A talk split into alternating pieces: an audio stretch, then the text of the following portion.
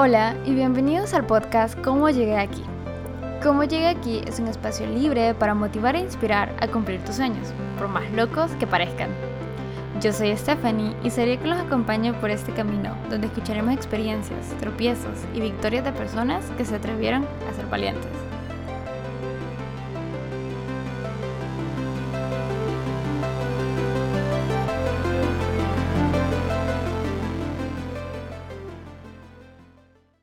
En este episodio tenemos como invitado a Javier Núñez.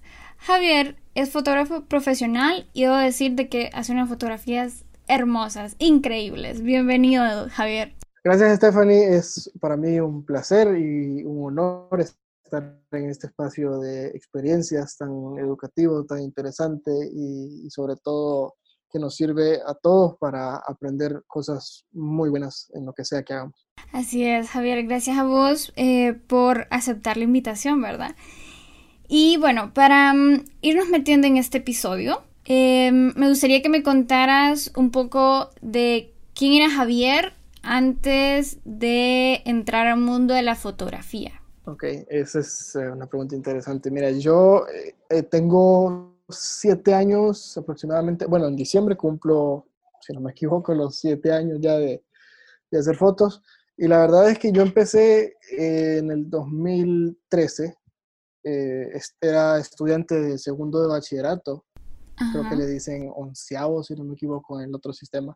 La cosa es que estaba en el colegio todavía, pues era, era estudiante, em, a punto, casi a punto o, a mediados del curso, pero casi a punto de, de graduarme fue cuando ya me di cuenta que podía o que tenía la habilidad para hacer ciertas fotos. Como estudiante, eh, muchos recursos eh, eran como limitados en el sentido de que no tenía dinero, no tenía trabajo para comprarme una cámara, no tenía estas cosas, pero mis papás eh, obviamente me apoyaron en esa parte.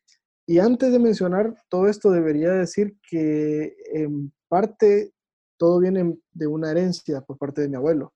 Mi abuelo fue fotógrafo, mi abuelo fue una persona en su pueblo, que era conocida como esos, esos señores, esos viejitos que hacían de todo. Él era maestro, era sastre, en algún tiempo fue músico. Pero decía de, todo. Todas esas cosas, decía, decía de todo. Pero dentro de todas las cosas que hacía, se destacó bastante como fotógrafo también. Y aquí en el pueblo era como, como el fotógrafo del pueblo y tenía montado su mini estudio de fotos, ah, revelaba fotos, etcétera, etcétera, etcétera. Entonces, supongamos que ya viene como una especie de herencia, porque un hijo de él, un tío mío, también es fotógrafo, y yo en la otra generación, entonces también saqué esa parte de él. Entonces, para ponerlo como base, es como herencia, y lo descubrí hasta hace siete años cuando estaba en el colegio. Sí, solo que me, me, parece bien curioso es que lo descubriste bien joven. Sí, sí, la verdad que eh, te voy a decir que, que cuando yo estaba en, el, en, en, colegio, realmente no tenía como bien eh, cierto a mí mismo, no sabía cuál era el rumbo que iba a tomar después del colegio.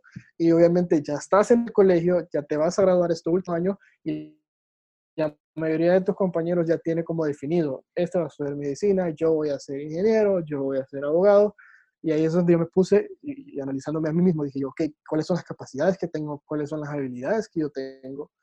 Y muchas de esas no encajaban ni con ingenierías, ni con ser abogado, ni con ser eh, doctor tampoco, ni profesor, ni muchas de ellas. Yo siempre fui apasionado por muchas cosas como el arte, la antropología me gustaba mucho también, aunque al final no terminé tomando ese rumbo, pero eran cosas en las que me destacaba bastante. Por ejemplo, el uso de tecnologías me llamaba la atención y al final fue como que, ok, eh, al principio fue como, solo estoy, solo estoy jugando nada más. Agarraba una cámara, agarraba un editor en línea en la computadora, editaba una foto, editaba entre comillas, que básicamente era ponerle filtros. Pero ya después de eso, las redes sociales tomaron un papel como que súper importante, porque yo subía las fotografías específicamente a Facebook.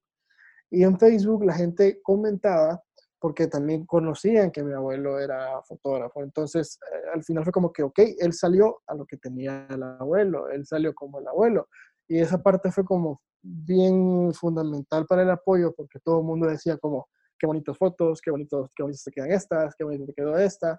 Y fue como de pasar de ser un simple pasatiempo, pasar de ser un simple juego nada más, fue como que, ¿y qué tal si este es el camino que yo debería de tomar?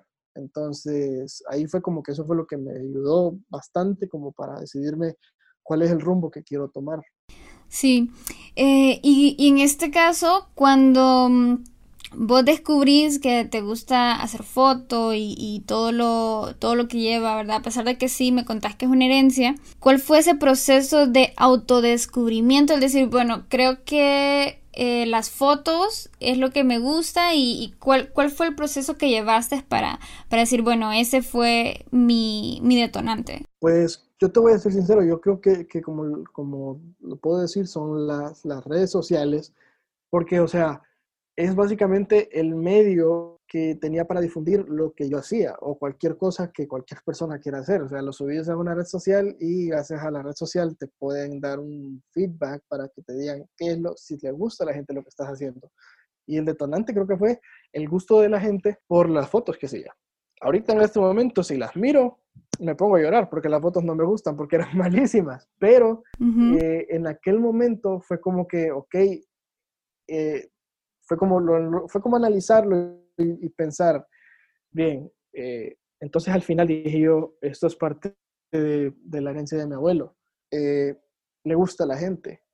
Puedo desarrollarme más en esto. En aquel momento no era una carrera que estaba tan llena de, otras personas. No, no, estaba tan seguro, la verdad, que, que esa fuera exactamente como el, el, rumbo de mi vida. No, no fue como que dije, ok, yo quiero ser fotógrafo para toda mi vida, pero dije, ok, este es un paso seguramente para encontrar lo que yo quiero ser más adelante. Pero la verdad fue las redes sociales, fue más que fijo porque se publicaban las fotos, las que yo tomaba, la gente las comentaba, la gente les gustaba y obviamente eh, fue como que, ok, si le gusta a la gente, tu trabajo está bien, estás haciendo algo bien, seguí haciéndolo.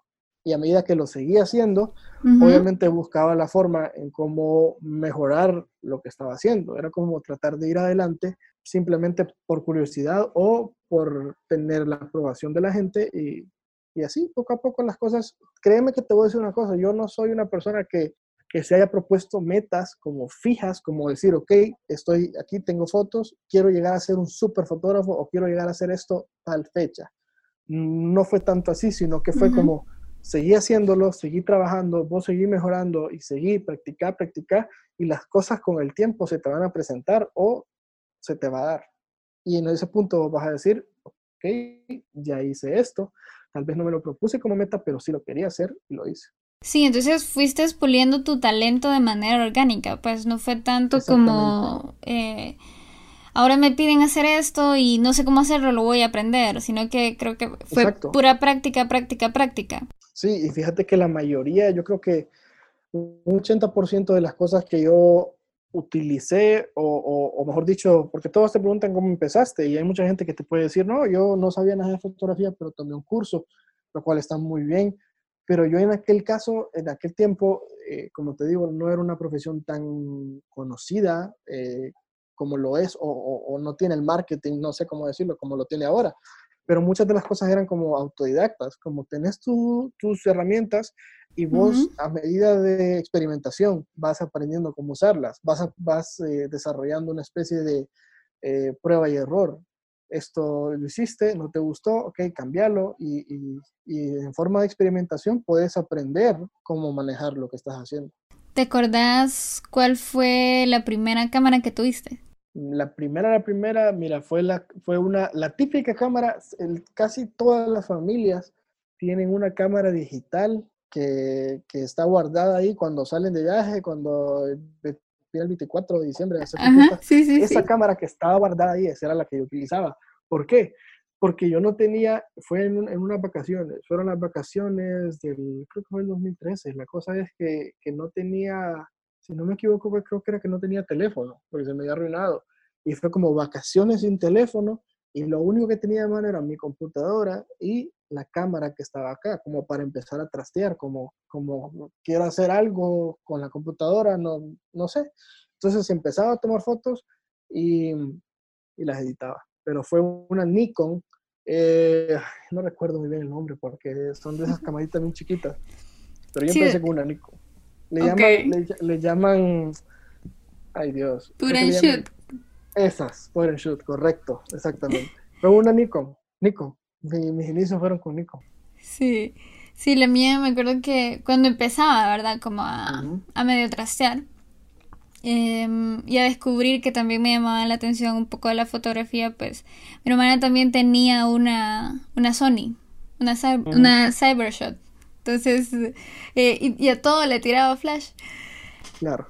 Y cuando, cuando esta pasión y toda esta, mm, eh, pues, esta, este camino que tomas se convierte en un negocio. ¿Cuándo empezás a ver como cierta eh, retribución de ahí? Ya como un negocio, pues. Mira, o sea, yo empecé, empecé como te había contado con esa Power Shoot, pero ya después de eso fue como que me dieron un regalo y me dieron una cámara que ya era una de lentes intercambiables. Entonces, el salto de pasar de la Power Shoot a una cámara con lentes fue como que, wow, en ese momento. Y yo empezaba a usarla, no tenía ni la menor idea de cómo usar esa cámara. Y como te digo, no sé por qué razones tampoco me metí a un curso, pero lo hice en base a experimentación y, y, en automático y tratando de ver qué era el manual y todo eso. Bueno, la cosa es que yo tenía un amigo, específicamente el primer trabajo que yo hice fue por un amigo que, que tiene, tenía una tienda de, de cosas como de cumpleaños, de piñatas y confites y todo eso. Y yo estaba publicando trabajo que hacía, pero trabajo me refiero a las fotos personales. Luego entonces llegó él y, y en, casi en son de broma, llega una muchacha a buscarle una piñata para el cumpleaños de su hija y le dice, también tenemos servicio de fotografía. Y me llama y me dice, mira, ¿por qué no hacemos, hacemos esta, esta cuestión de chambre? Y yo le digo, no, yo, no, yo no puedo, yo nunca he trabajado en esto, no sé. Hagámosla, me dice que no sé qué, entonces le digo, bueno, está bueno, hagámosla se llega el día y mira, ese fue un trabajo, fue bien chistoso porque fue un trabajo de 7 de la mañana a casi las 6 de la tarde, o sea, casi 12 horas trabajando. Yo no sé qué fue que hacer tanto tiempo, pero como era mi primera vez, no tenía ni idea de cómo se manejaba el trabajo de ser fotógrafo. La cosa es que me voy con ellos, porque como ellos eran los encargados de la decoración, digo yo, ok, vamos a hacer unas fotos del lugar decorado, cuando ya empiece la fiesta, etcétera pasó todo el cumpleaños, las fotografías quedaron horribles, yo, lo siento mucho por esa familia que, que, me, pidió de fotógrafo, pero estaban muy horribles. Te voy a decir así cuánto, cuánto cobré esa vez por ese trabajo. Yo cobré 700 lempiras por ese trabajo, específicamente por ese cumpleaños. A mucha gente, si vos les dices ahorita 700 lempiras por cubrirte un cumpleaños, se ríen. Y sí. es verdad, y, y, está bien que, que, lo hagan porque no es el precio, no es el valor, pero no tenés idea de cómo estaba de feliz cuando me dieron 700 lempiras por, por ese trabajo que iba a hacer, por ir a tomar fotos, porque algo que para mí era como un juego, algo que era para mí como, como algo fácil, como algo que no, no era un trabajo, pues no lo sentía como un trabajo, y que me pagaran 700 lempiras, yo me sentía el hombre más rico del mundo con esos 700 lempiras. Y yo dije, ok, esto me gusta. O sea, suena bien feo decirlo así porque es como que te gustó el dinero, pero dije yo, qué cool es que te paguen por algo que hacer. Te gusta hacer. Exacto. Exacto. Eso está súper bueno. ¿Por qué? Porque lo haces bien, porque te gusta hacerlo y porque te dan ganas, porque no te sentís agobiado, no te sentís estresado, te gusta. Entonces puedes hacerlo gratis y puedes hacerlo también con paga. Y cuando me pagaron a mí 700 limpias, dije yo, hey, esto está bien. Esto me gusta. No, y, además de que no es que sea malo, pues, sino que es simplemente la idea de hacer algo que te guste, algo que te apasiona, algo para lo que sos bueno y que te paguen. No es cualquiera, pues, no es a cualquiera. Exactamente. Y bueno, de ahí, eso fue, me contabas que esto fue en el 2013, ¿no? Sí, 13, sí, eso fue en el 2013. En ah, mediados y finales de 2013. Ahí fue cuando ya, me, ya, ya estaba ya como decidido. Y después de, de ese, ese cumpleaños seguiste haciendo más, eh, más fotos, más, foto, más eventos. Sí. Para, para ese tiempo, eh, alguien me había sugerido que abriera una página en Facebook para publicar solamente las fotografías. No fue con el son de, de, de publicitarme mi trabajo, sino simplemente como una especie de blog para tener mis fotografías ordenadas en una página. Y la cosa es que yo subí ese trabajo a esa página y ahí vuelvo otra vez a las redes sociales. Me, me escribe por Facebook una señora de aquí también, del, pueblo donde yo nací, y me dice, necesito eh, saber si usted hace este trabajo de fotografía. Seguramente la señora, aquí, no, aquí por lo menos en este lugar no estábamos como muy acostumbrados a decir, hay fotógrafos de eventos, solamente son como en fotoestudios y cosas así, pero era muy, muy rara esa profesión de hacer una fiesta y que llegara el fotógrafo que lo podías contratar. Entonces me escribe y me dice, voy a celebrar el cumpleaños de mi hija, tiene tantos años y quiero que usted tome las fotos. Yo dije, ok, aquí, aquí hay algo nuevo, esta es una oportunidad nueva. Entonces yo le dije, sí, está bien, no hay problema. Se llegó el día, eh, hicimos el trabajo y ese fue como quien dice ya otro trabajo. Y la cuestión es de que era muy importante porque ahí es donde eh, uno va como trazando sus, sus, clientes, como su lista de, de, personas con las que has trabajado cómo cuidar a esas personas y sobre todo cómo esas personas te van a recomendar con otra persona más.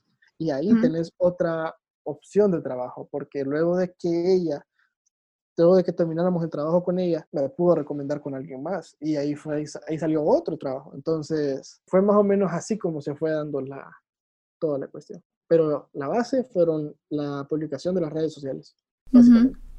Y en este, pues en este proceso de iniciación, ¿verdad? Que al que fuiste empujado, ¿verdad? Porque casi, casi que empujado. Claro. Em, ¿Qué fue lo más difícil que viviste durante ese proceso de iniciación? Podría decirse ese primer año. Sí, mira, yo creo que fue tal vez en la parte académica, porque cuando ya estábamos terminando el año, yo ya me estaba graduando prácticamente del colegio, como te digo al principio, todo el mundo ya estaba como con su línea trazada. Y yo era como, ok, ¿qué va a pasar acá? No puedo estudiar fotografía porque no hay una carrera de fotografía. Y como hasta el día de hoy pasa, el arte muchas veces eh, no está como, no está visto como una carrera como de peso. Sí. O sea, te puedes graduar de, de, licenciatura en cualquier cosa que tenga que ver con el arte, pero muchas veces no se le entiende la importancia que tiene. Entonces, creo que lo más difícil fue como ver cuál era el camino correcto que iba a tomar, porque obviamente tenía mucho miedo al pensar, no, no voy a ir a la universidad y me dedico de fotógrafo. Era como, te vas a estancar o te vas a estudiar y vas a estudiar algo que no te gusta. No vas a, no vas a ser feliz, no vas a, a rendir como deberías. Y tuve planes incluso hasta de irme al extranjero, que al final no se pudieron dar. Entonces, entre, entre esos planes del extranjero que no se dieron, yo perdí prácticamente todo un año de educación, por decirlo así, como si hubiera sido la línea. Te gradúas del colegio y luego te vas a estudiar a la universidad. Ese año que yo tenía que estudiarlo, prácticamente yo lo invertí en ya establecerme como un fotógrafo profesional en el sentido de que me educaba y también estaba generando eh, ingresos con fotografía. Entonces, digamos que fue como, lo difícil fue como saber cuál era el camino correcto que tenía que tomar. Y al final, como te digo, no fue ninguno de los que tenía pensado, simplemente se dio por esta razón, no se pudo esto, no se pudo el otro, pues yo simplemente seguí y al final, de, al final de 2014, del año, del año siguiente, fue como que, ok, no fui a la universidad, pero mira todo lo que pasó en este año 2014. Esto fue bastante bueno y obviamente así siguió. Y mm, de ese tiempo, pues me imagino que hubieron momentos en los que sentiste miedo o alguna emoción que decías como, no sé si esto va a funcionar eh, en la parte de foto, pues. Fíjate que la verdad no tenía tanto miedo, es decir, eh, porque estaba en un punto en el que todo artista creo que se, encuentra en algún momento, estás iniciando y te está yendo bien, entonces tu autoestima, tu, estado de ánimo respecto, respecto a lo que haces está a tope. Y yo estaba en lo, por dentro, yo me estaba sintiendo muy bien con lo que estaba haciendo, porque no solamente estaba haciendo fotos, sino que también, aparte de generar mi propio dinero, había invertido en más equipo para, para mi trabajo, entonces el miedo tal vez era nada más el, el, el, pensar, como te digo, siempre fue en aquel momento, cuál es el siguiente paso, cómo, cómo lo voy a hacer, mi universidad me va a alejar de la fotografía, mi universidad va a hacer que yo mejore en esto, entonces, porque me estaba gustando tanto en aquel momento que yo dije, para esto soy bueno o para esto soy, de aquí soy, como dice alguna gente, y, y saber que no tenía alguna opción que fuera aprobada, entre comillas, académicamente por las personas, como para decir, eh, esto voy a estudiar. Eso fue el único miedo, pero en respecto a lo que hacía, yo me estaba sintiendo muy bien, no tenía miedo de nada, porque aparte, como te digo, no tenía ninguna meta puesta, no era como, eh, tengo que llegar a esto y si no llego a esto, me voy a, me, me, voy a venir abajo, me voy a caer en una depresión. Entonces, cada cosa que iba haciendo la iba disfrutando al máximo. Súper bien.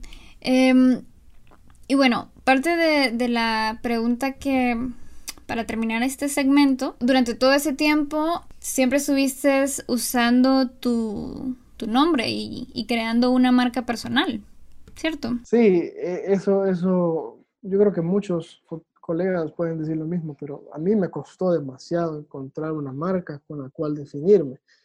Lo, lo, del inicio, me acuerdo que fue JG, que fueron mis iniciales, que era, eh, mi primer apellido es Germán, pero mucha gente lo confunde con un nombre.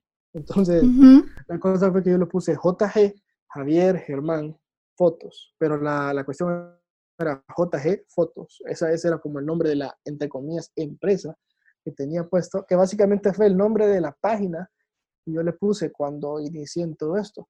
Y ya después de eso dije, bueno, eh, no, no, no me miraba con una empresa, es decir, sí me hubiera gustado al inicio, pero fue como que eh, ponía los pies en la tierra, donde estoy ahorita, y lo que tengo no es una empresa, entonces voy a usar mi nombre, Javier Germán Núñez. Esos son mis dos apellidos, mi primer nombre, mis dos apellidos, y obviamente ahí le había puesto también el, el fotógrafo, que ese no puede faltar en, en nombres de fotógrafos, pero tenía Javier Germán Núñez fotógrafo, así.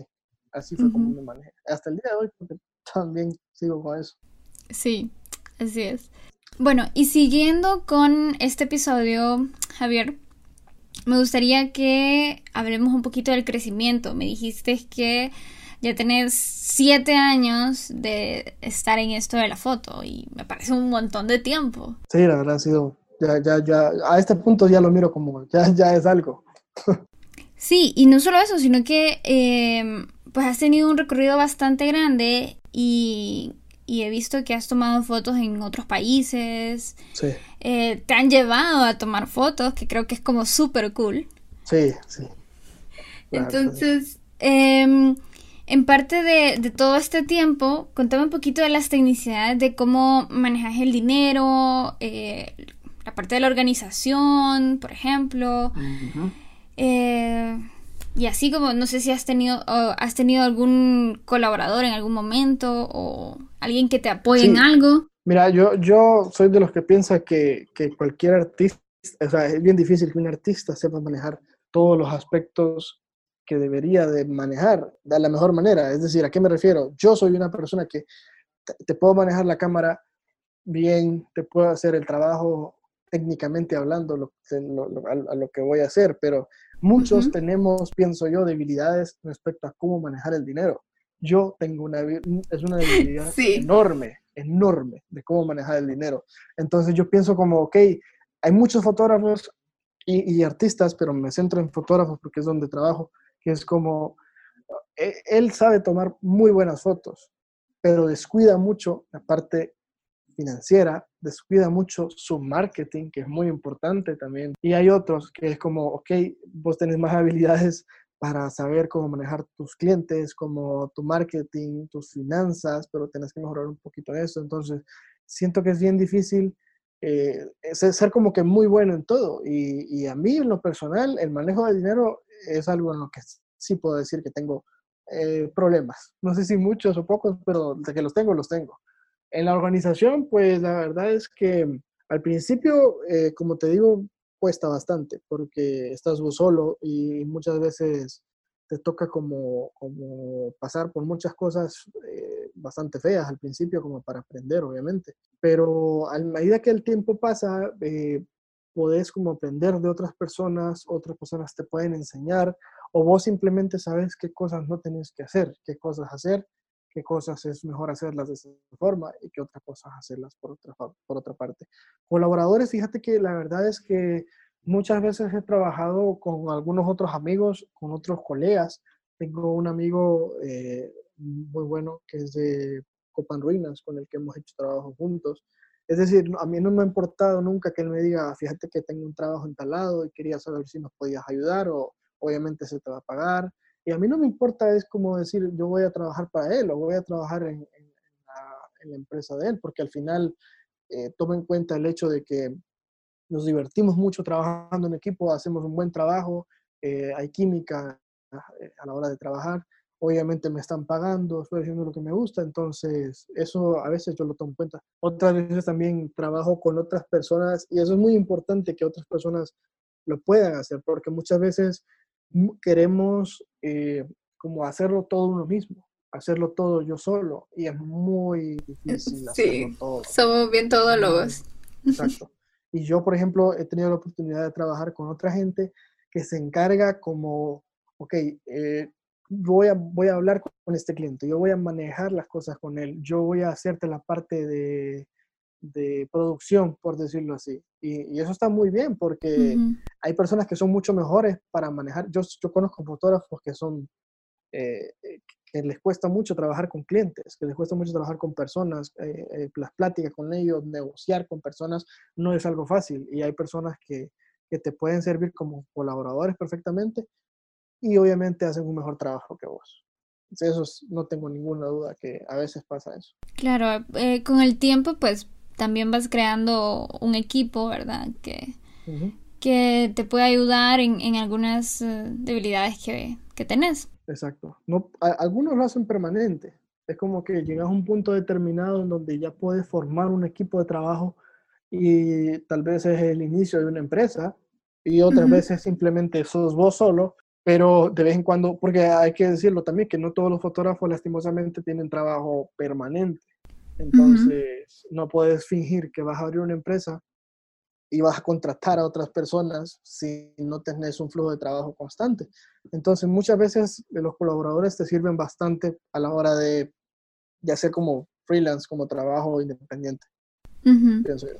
Sí, pero en, en, parte de lo que me comentaste ahorita, eh, me decías que tuviste ciertas experiencias que... Mm, que pues te enseñaron ciertas cosas. Entonces me gustaría que me contaras un par de esas experiencias que, que tuviste, una como persona y ya como fotógrafo. Ahí eh, dividiendo un poquito. Sí.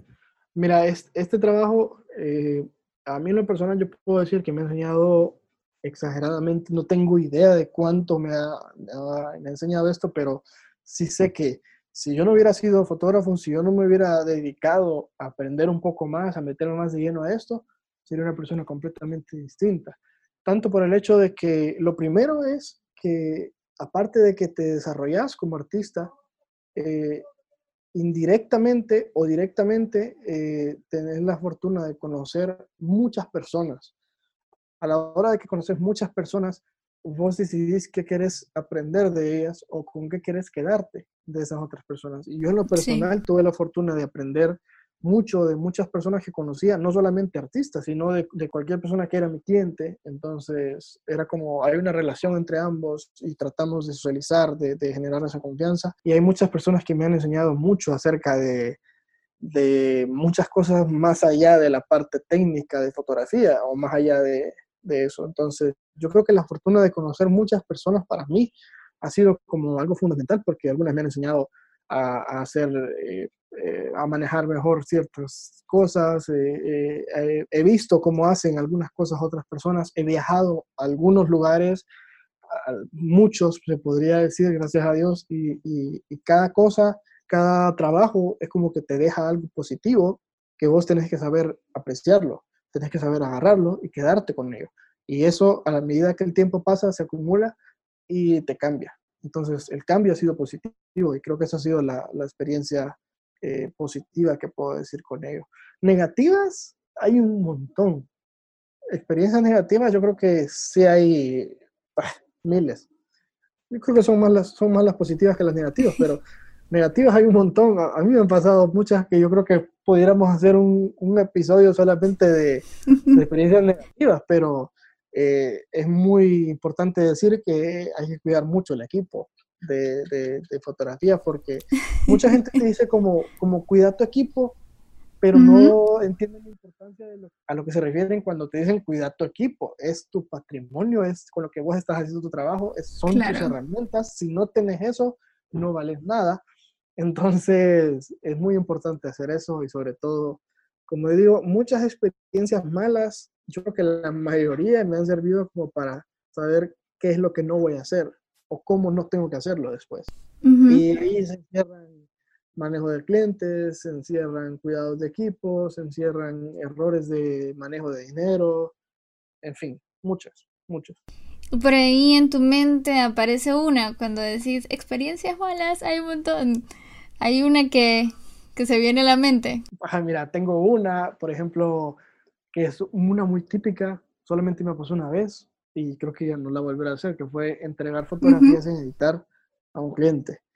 Esa persona estuvo casi tres, cuatro días escribiéndome después de que todo el trabajo ya sido entregado. Y fue como, ¿me puede pasar las otras fotos? ¿Me puede pasar las otras fotos? Y yo, no puedo, no puedo, porque son, son fotos que yo las descarto, porque no me gustaron como quedaron, están mal editadas, etc.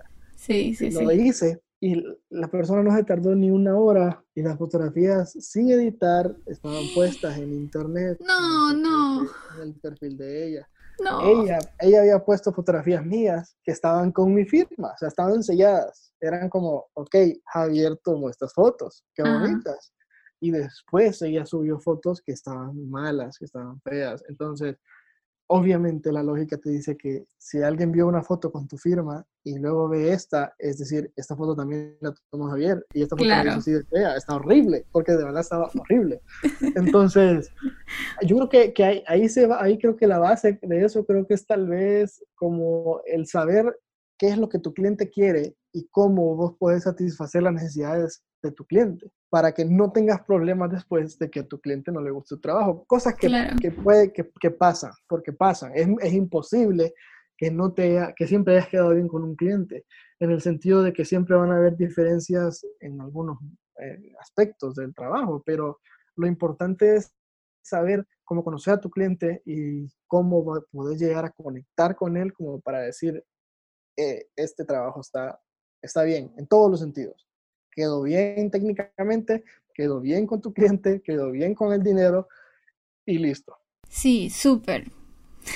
Esa, esa me imagino que también eh, complicado, pues, porque uno no, no, enseña las fotos no editadas porque sabe que hay un montón de trabajo. Y me robó, robó exagerado que no las iba a publicar y que no las iba a publicar. Entonces yo dije, ok, bueno. Si no las va a publicar, pues ahí sí, pero ¿y qué rayos? Sí, exacto, dije yo, al final de todo ya pagó por esto, pero es como les ruego que no las publique, les ruego que no las publique, y la verdad es que no pasó de hora cuando la foto ya estaba en internet, entonces ni siquiera le reclamé, o sea, fue como que... Qué terrible. Me, hundí y dije yo, ok, hasta aquí se acabó, no vuelvo a hacer eso otra vez. Sí, y eso, eso es lo bueno, pues, que, que llegas al punto de decir, esto no lo vuelvo a hacer. No lo vuelvo a hacer. Sí. Muy bien.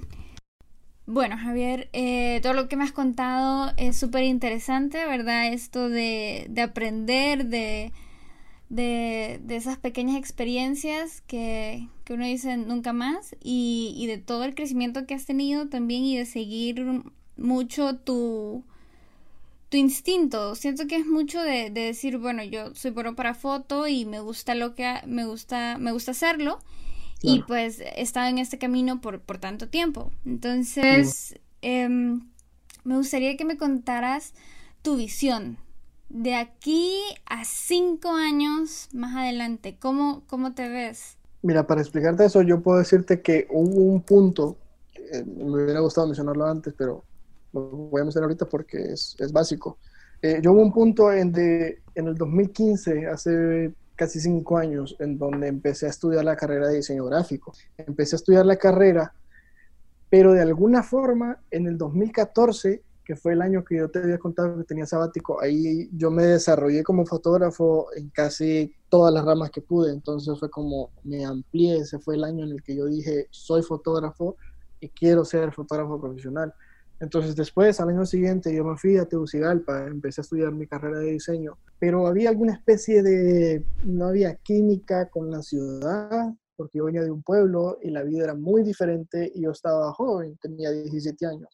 Entonces no había ese tipo como de química con la ciudad y yo renuncié a la universidad en aquel punto, eh, lo había puesto temporalmente, porque yo me quería dedicar full a fotografía. Y del 2015 al 2018, que fueron tres años en donde yo estuve siendo solamente fotógrafo, pasaron muchísimas cosas. En ese tiempo yo conocí mucha gente, hice muchos trabajos, amplié mi mundo de fotografía increíblemente para establecerme como alguien que, que, se, que puede hacerte casi cualquier cosa respecto a fotografía, en el sentido de que técnicamente lo podía hacer o, o quería hacerlo. Entonces fue como renunciar a la universidad por un sueño de ser fotógrafo, eh, y no solamente de ser fotógrafo, sino de ampliar ese sueño. Entonces lo hice. Luego de eso, en el 2018, retomé la universidad porque tuve la visión de verme como una persona que no solamente iba a ser fotógrafo, si tenía la oportunidad de ampliar y de hacer que mi fotografía podía combinarse con otras cosas, entonces dije, ok, dentro de unos meses, en el 2017, voy a volver a la universidad, voy a volver a la carrera de diseño y actualmente estoy cursando la carrera de diseño gráfico porque me miro en unos años siendo un fotógrafo que aplique la fotografía en trabajos de diseño gráfico. Quiero buscar la forma en cómo el diseño gráfico, ya de hecho hay una relación entre el diseño gráfico y la fotografía, pero no es tan fuerte como la fotografía, perdón, como el diseño gráfico y la ilustración, como el diseño gráfico y la animación. No encuentro una relación eh, tangible, por decirlo así, o, bien fuerte entre el diseño gráfico y la fotografía, como, como un, diseño, un diseñador gráfico puede aplicar la fotografía casi siempre en, en sus trabajos de diseño. Entonces, me miro como un diseñador gráfico que es fotógrafo también, pero sobre todas las cosas, que hay uno de los, espero no decir dentro de unos años que fue mi sueño frustrado, sino decir que lo logré o, que por lo menos eh, trabajé en esa área, el, el ámbito de la cinematografía. después de ser fotógrafo, yo creo que, que, lo que más me llama la atención es el cine, es la parte de video, es la parte de cinematografía.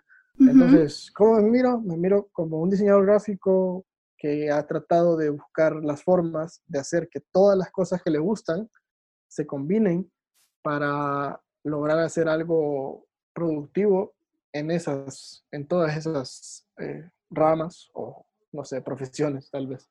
Sí, y me he fijado que ahorita has, eh, has tomado ese interés por, la, por el video y, y, la cinematografía, pues que te has fijado en series, que has empezado a hacer videos también. Y, más, más que, que, fijarme en las series, es como que las miro y me fijo en muchas cosas que antes no me fijaba, como, ok, si aprendes acerca de colorización, si aprendes acerca de guiones, si aprendes acerca de cómo se produce una película, vas a ver una película y vas a analizar eh, indirectamente todas esas cosas. Es como vas a criticar esto, vas a criticar el otro, te vas a fijar en esto.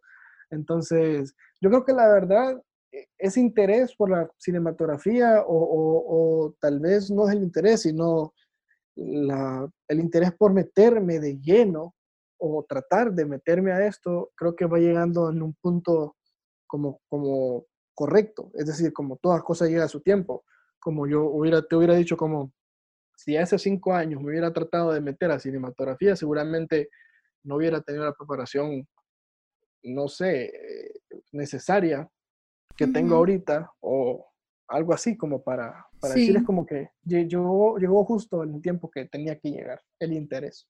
Sí, no, y creo que eh, pues eh, he visto los poquitos videos que has hecho y, y sí tienen un, un, buen, una buena base, creo que vas, vas por ahí muy muy bien. Sí, entonces... Eh, sí, te decía que, que, vas como, tenés una buena base para, para esos videos. Creo que, el que miré fue el de una pizzería, si no me equivoco. Ah, sí, sí. Sí, es que eso es lo que te digo. Yo creo que, que, que, tal vez en aquel momento yo estaba interesado en fotografía, Y aún todavía lo hago, o sea, sigo aprendiendo, sigo haciendo cosas o trato de hacer cosas diferentes, pero es como cada cosa llega a su tiempo y tienes que dedicarle su tiempo a, no sé, si tienes la capacidad de hacerlo varias cosas al mismo tiempo, puedes hacerlas, pero si no, dedícate a algo y trata de especializarte en esa parte. Entonces es como que era fotografía, ok, ya, ahorita estoy tratando de ver cómo es el mundo del video, cómo es el mundo de la cinematografía y cómo puedo hacer para lanzarme a esto. Entonces, cada cosa lleva su tiempo. Lleva su tiempo, sí. Eh, buenísimo, buenísimo. Em, bueno, y como última pregunta ya, ya para ir terminando con este episodio, soy muy feliz. Em, ¿Cuál es tu consejo para alguien que quiere emprender, que quiere empezar o que ya empezó? Ok, yo lo primero es nada más como saber quién sos, es como conocerte a vos mismo, conocer eh, lo que tenés a tu disposición en ese momento y qué podés hacer con eso. Y eso incluye como estudiarte, estudiar eh, cómo podés hacer las cosas que querés con lo que tenés. Y una vez que sepas que lo podés hacer, eh, muchas veces hay personas que se sienten inseguras en decir como, me da miedo, no, sé si va a funcionar, cuando ya tienen todo lo que tienen, perdón, cuando ya tienen todo lo necesario para empezar. Entonces, una vez que te conoces vos mismo y todo lo que te rodea, simplemente perder el miedo, perder el miedo a, a hacer eso que querés, porque estamos en un tiempo en donde yo puedo decir ahora más que nunca que tenés que, no tenés que postergar algo, tenés que decir, ok, si lo puedo hacer ahorita, si lo quiero hacer ahorita, lo voy a hacer. Y listo. Entonces, que pierdan el miedo a tratar de hacer las cosas que les gustan, porque este mundo necesita personas que, les, que hagan lo que les gusta hacer. Y sobre todo, que tengan una visión de cómo puedo ayudarme a mí mismo, pero también cómo puedo ayudar a otras personas haciendo lo que me gusta hacer. Entonces, yo creo que ese sería mis tres consejos tal vez que le podría dar a alguien que quiere emprender, que quiere hacer algo nuevo. Excelente. Creo que eh, me gustó mucho y, tiene su sentido, ¿no? Este, persona que empecé ya. Exactamente. Que empecé ya. Sí, es como, como, yo así estoy, yo digo, una vez esto pase, yo no vuelvo a tratar de, de negarme nada que pueda hacer, porque no, no sé eh, suena bien feo decirlo, pero no, no se sabe cuándo va a ser la última vez que podamos hacerlo. Entonces, que no tengan miedo, que lo hagan. Exacto. Buenísimo. Gracias, Javier. Compartinos tus redes sociales y dónde te podemos encontrar y ver tu trabajo, toda nuestra audiencia del podcast. Súper. Mira, eh, en Facebook mi página está como Javier Germán Núñez, guion foto. La palabra foto es en, en, inglés. esa, esa, es mi página de Facebook donde paso publicando trabajo comercial, digámoslo, bodas, de fotografía comercial, fotografía de eventos, en fin. Pero también paso publicando algunas fotos personales. En mi Instagram es donde prácticamente publico casi el 100% de mi trabajo. Tengo una cuenta que se llama El Fotógrafo HN. Ahí es donde publico eh, fotografías que no sé si decirles artísticas, pero a mí me gusta decirles personales, porque no son fotografías que las estoy vendiendo, sino eh, son como paisajes, atardeceres, naturaleza, mi tipo de fotografía favorito. Ahí estoy tratando de eh, meter contenido. Y también van a encontrar bodas y eventos y, ese tipo de fotografía social. El fotógrafo HN, Javier Germán Núñez, guion foto en Facebook. Pronto voy a subir contenido a YouTube para tener algo de realidad por ahí. Buenísimo. Bueno, Javier, muchísimas gracias por acompañarme y contarme todas sus experiencias. Eh, ha sido bien interesante, ¿verdad? A pesar de que te conozco desde hace rato, ¿verdad? Desde la U. Sí. Eh, no, eh, pues no conocía toda esta historia y, me parece bien interesante también compartírsela a toda nuestra audiencia. Sí, yo siento que, y en verdad me, me alegra, me alegra estar, estar acá, ser invitado y mm, gracias por dar un espacio a este tipo de historias, porque así como escuchaste la mía, créeme que hay muchas historias de muchas personas que son muy interesantes allá afuera. Y, yo creo que eh, de alguna forma a alguien le ayuda muchísimo escuchar las historias de otra persona y ver de qué manera yo puedo aprender algo de esas historias. Y qué bueno que lo hagas. Exactamente, esa es la idea. Muchísimas gracias igual. Y bueno, y la persona que está escuchando este episodio, ¿qué te pareció? Déjanos tus comentarios en mis redes. Y si quieres ser un invitado, contáctame y ya sabes, el futuro no es monolítico. Nos vemos en el próximo episodio. Súper, qué bueno.